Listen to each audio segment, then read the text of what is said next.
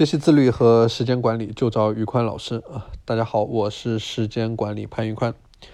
今天我来和大家聊一聊时间管理当中的利特尔法则。利特尔法则，这个利特尔法则啊，它也是一个和时间管理有关的概念。最早是由麻省理工商学院的教授利特尔他提出来的啊。这个教授呢，他发现了一个非常简单的商业概念，就是当我们去生产货物的时候，产能就等于存货的数量除以生产的节拍啊。所以说，其中的生产节拍就相当于客户需求一件产品必须等待的时间啊。这个就是所谓的一个生产节拍。那么在商场上，效率等于一切，时间就是金钱。时间管理对商人来说是非常重要的啊，比如说在交易活动当中，如果能够有效的缩短生产周期，就意味着获取同样的利润可以花费更少的时间，这就是一种非常好的提升效率的方法。所以说，大多数工厂呢，在追求如何缩短生产周期的时候啊，利特尔法则就存在，就简单明了的指明了方向，告诉我们应该如何去提升生产的效率。关于这个生产效率的提升啊，缩短生产周期可以从提升产能的角度入手。在存货一定的情况下，只要去降低生产节拍，就可以提高产能。但是生产节拍再降也有一个限度，产能的提升不可能是无穷的啊！而且一旦生产，一旦这个产能啊超过了市场的需求，就容易出现产能过剩的一个情况啊。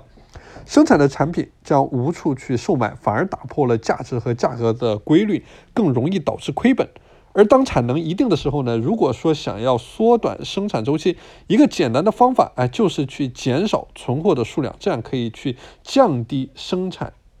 节拍。这也就是说，呃，为什么很多公司不会去接过大的订单的原因啊？因为在一定的生产能力和市场需求下。这些公司在生产周期内可以产出的产品数量是有一定上限的啊，所以超出自身能力的订单，他就不会再去接了。进入互联网时代呢，呃，利特尔法则啊，依然有着非常大的影响力。对于大多数的商家来说，他都这样诠释着这一个法则：当系统稳定的时候，哎，在长期的一个时间段内，大家去观察平均客户数量，可以看作是 L。而这一数目等于长期观察到的平均到达速率 lambda，再乘以每个客户在这个系统内所花费的时间 w。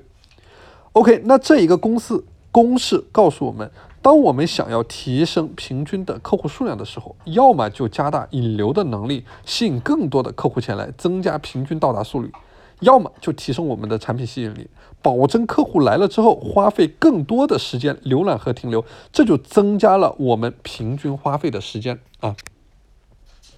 所以说啊，这个呃利特尔法则啊，它曾经改变了很多公司的战略模式，比如说谷歌在发展过程当中，在一定程度上也受到过利特尔法则的牵引啊。这个谷歌啊，它作为全世界最大的搜索引擎，可以说拥有着最高的用户访问率，也就是说，它的用户平均到达的速率是最高的。要做到这一点非常的难啊！谷歌在过去的很多年间，它都一直在提升自己的用户访问率，通过大量收购和对长期的市场的钻研，保障了他们在全世界拥有最多的使用者，这样才能够有效的提升自己的点击率和访问率。OK，那在这一个基础上呢，你会发现谷歌的用户访问率虽然很高，可是平均停留的时间非常的短啊。这也就是说啊，谷歌的点击率虽然高，但是它吸引不了这个客户啊，它吸引不了客户长时间的留在谷歌的页面上啊，也就是能够有效的增加谷歌在每个时间段的平均客户的数量啊。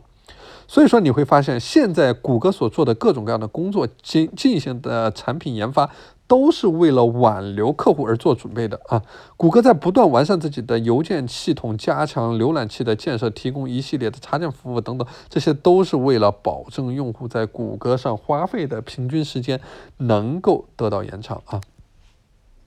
但是我们说有一些新的媒体，比如说微博啊这样的平台，它和谷歌就不一样啊，它所做的事情呢就是吸引更多的新用户啊，因为微博它的平台它本身有了可以留住客户的。这个资讯啊，当每一个客户在打开这个某博的时候啊，他都会停留很长的时间，所以说在平均时间上，他并不需要做太多的工作啊。而这样的门户网站呢，最怕的就是说没有办法吸引用户，毕竟它不能像搜索引擎一样去天然的拥有大量的用户群啊。所以说，经营这些平台的管理者，他就需要花更多的时间和精力去吸引用户，去增加活跃用户的数量啊。好的，今天的内容先和大家分享到这里啊，我们在下节课会继续来讨论啊我们的利特尔法则啊，然后大家如果想要加入到我的时间管理和自律打卡社群啊，欢迎大家添加我的微信 p a n l e o n 一九八八 p a n l e o n 一九八八，我是时间管理潘玉宽，我们下期节目再见。